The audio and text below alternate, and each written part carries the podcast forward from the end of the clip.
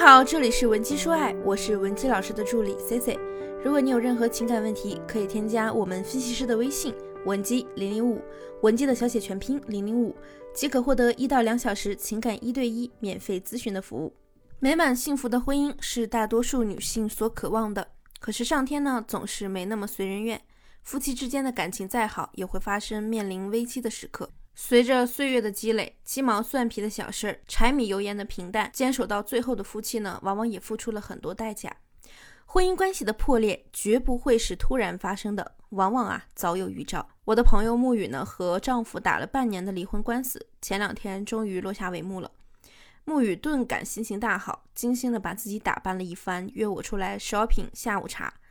这次见他呢，气色比前段时间好很多，心情也不错。我们闲聊了一会儿，他主动聊起了这段失败的婚姻，他的每字每句都带着无奈和悔意。沐雨说，当初结婚那会儿啊，我们两个说好婚后经济给他管，因为他毕竟学金融行业的，对理财更精通。我想都没想就答应了。现在想想，还有比我更蠢的吗？我嫁他其实就是图他对我一个好字，没想到呢，现在想想都是算计。他的家庭就是个填不完的大黑洞。结婚这几年呢？家里的钱都被他贴补他家人了，差点连我的嫁妆都保不住。我真是瞎了眼，不听父母的劝，当初甚至拿私奔去威胁父母要嫁他。C C，你说我这条件，我找谁不比他强呀？可能不仅是木鱼想不通，我有很多学员也想不明白，自己奔着感情去的，怎么就让对方算计了呢？明明你年轻，家境好，能力又强，怎么摊上了这么一段不幸的婚姻呢？其实现实中啊，往往是物质条件更丰沃的人才更在意对方的好，恰恰好的成本是零，是可以伪装出来的。这也是为什么我在给大家做咨询的时候，对年轻女性千叮咛万嘱咐，千万不要单纯因为一个人对你好，就对人家死心塌地。当然，我不是说不能图他对你好，要是对你都不好呢，那别的更指望不上了。只是针对用好来算计人心的这种恶心手段说，沐雨的前夫不能说是个坏人，只是他有个难以摆脱的吸血鬼家族。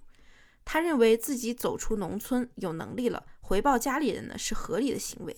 这样想啊，这件事本身是没错的，只是他的回报方式呢是要以侵害自己的小家庭利益为代价，不断的让自己的婚姻矛盾被激化。而他也没有行之有效的平衡办法，那生活只会一团乱麻。这样的婚姻之下，女人得到的只会是过度的被消耗。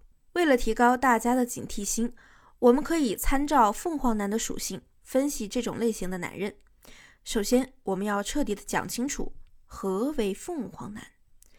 凤凰男的身上呢，往往具有以下四种特质：第一，自尊心过度好强。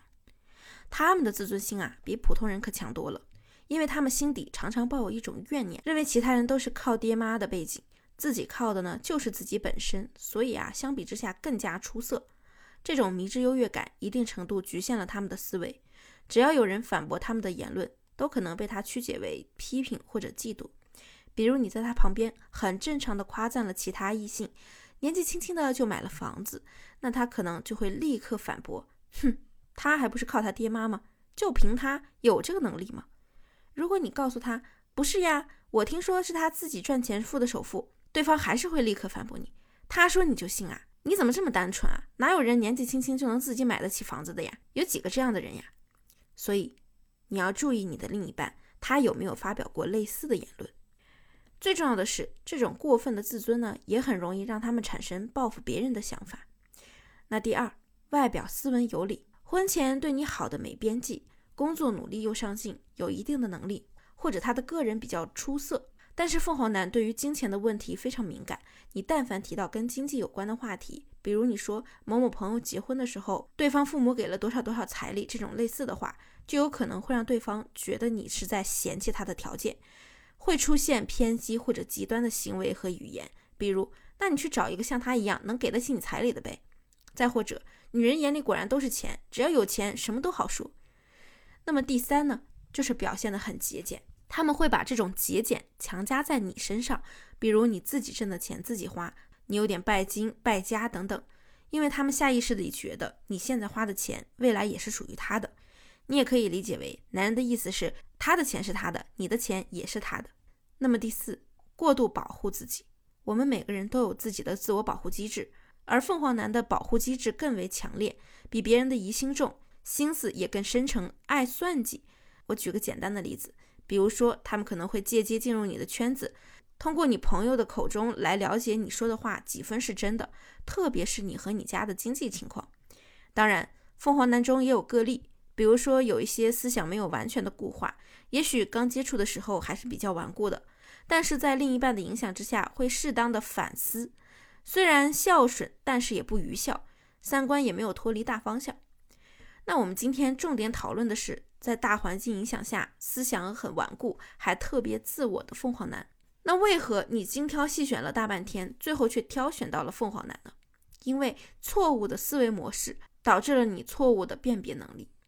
很多时候呢，选择凤凰男的女性，其实就是在对自己的人生进行一场豪赌，赌的就是这个男人他的未来潜力以及不变的心意。这些女性往往大部分圈子也比较小，格局也被限制。具体也分为三种类型的人，你看看你是否在其中？那第一种呢，感情总是不顺，对自我产生怀疑，过度的反思自我，喜欢把错误都揽到自己身上。就算发现凤凰男的本性，也会觉得是不是自己做的不够好。那第二种呢？对待爱情拥有狂热的追求，感性总是大于理性的，极度容易在爱里迷失自己，自我欺骗，看不到对方暴露的心理缺陷。那么第三种，有些年轻、有钱又有能力的女性，明明一脚已经跨进了新时代的大门，却还是受到传统教育观念的影响，骨子里会保留着男尊女卑的思想。在婚姻市场上，大部分凤凰男确实是潜力股。在被削弱了自我思想的女性面前，废除了内在的考核机制，她们的硬件确实拥有更大的竞争力。那上述女性呢，就很容易掉进他们的爱情陷阱。还有部分硬件不够、会玩心机的凤凰男，我们就不多做描述了。那我们再讲一讲如何摆脱思想误区，避免掉入心机凤凰男的陷阱呢？那第一，我们要理性的解读女权的崛起。很多人在女权的崛起过程中，不自觉的就被灌输了这类思想。所谓的女权主义，其实是追求的男女平等、反性别歧视的运动。而有些被女权过度影响的人，比如我们常会看到有些年轻、漂亮、有能力的女性，为了证明自己呢，选择了潜力股凤凰男，拒绝了其他得天独厚的男性资源，最后惨被打脸。幸福呢是自己的，千万不要赌气性质的择偶，过分解读女权主义呢，追求的呀不是男女平等。其实也是把男人分为三六九等的阶级思想，是对男性的抨击。而且啊，不是所有人都拥有女权的资本。你需要的是稳定输出，前期啊不要浪。那第二，建立清晰的自我认知，先弄清楚你是谁，怎样才能得到进步？多关注你自己的内心需求是什么，以此来反驳那些反面的思想。你要想，我有什么筹码？我能够匹配什么样的人？我的目标是谁？这是三个你经常应该问自己的问题。那即将进入一段亲密关系的时候，你首先需要考虑的就是自己和自己的关系。男女关系就像一面镜子，帮助你从另一个视角去探索自我。如果你自己都不知道自己是什么样的，自己想要的是什么，很难长期维持一段长久的亲密关系。无论你选择的是凤凰男，还是一些优质男，都无法过好自己的生活。那么，如果你想知道针对婚姻问题的细节性操作，或者你还有解决不了的情感问题，希望得到我们的帮助，可以添加我们分析师的微信文姬零零五，文姬的小写全拼零零五，我们一定会有问必答。好了，下期内容再见，文姬说爱，迷茫情场，你的得力军师。